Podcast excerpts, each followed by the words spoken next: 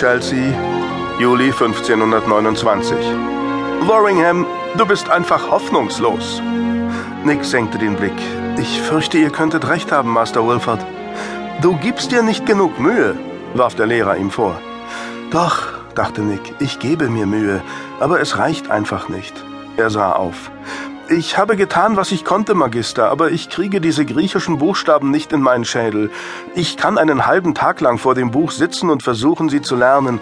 Eine Stunde später sehen sie wieder aus wie Hühnertritte im Schlamm. Du lässt es wieder einmal an Respekt mangeln. Wieso und wovor? Vor euch? Ich mag ein Dummkopf sein, aber es steht nicht so schlimm um mich, dass ich nicht wüsste, welch ein kluger, gelehrter Mann ihr seid. Ich habe Respekt vor euch, Magister. Oder vor dem noblen Gegenstand eurer Lektionen? Doch, ich habe auch davor Respekt. Aber es hilft nichts. Ich kann diese Buchstaben nicht lernen. Es ist genau wie ihr sagt. Ich bin ein hoffnungsloser Fall. Das ist inakzeptabel. Du wirst mit deinen Studien nicht weiterkommen, wenn du des Griechischen nicht mächtig bist, also musst du es lernen. Sie führten ihren Disput auf Lateinisch.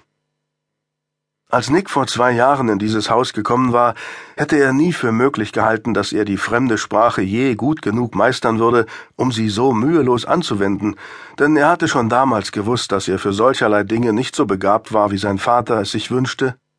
Dennoch hatte er es geschafft, und er war stolz darauf, gerade weil es so schwer für ihn gewesen war.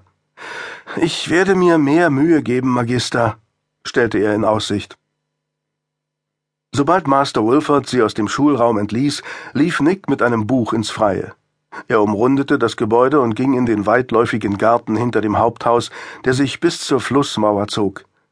Er fand eine Bank und ließ sich nieder. Dann schlug er das schwere Buch auf und blätterte ohne große Lust zu der Seite, die das griechische Alphabet einführte. Er war bis Zeta gekommen, als eine Stimme ihn aus seinen Studien riss. Vergebt mir, Sir, er sah auf. Ja? Ein altes Weib in Lumpen stand auf dem Kiesweg vor ihm, und sie stützte einen ebenso alten Mann, der sich kaum auf den Beinen halten konnte. Es heißt, hier gibt es eine Armenspeisung? fragte die Alte. Nick wies nach links.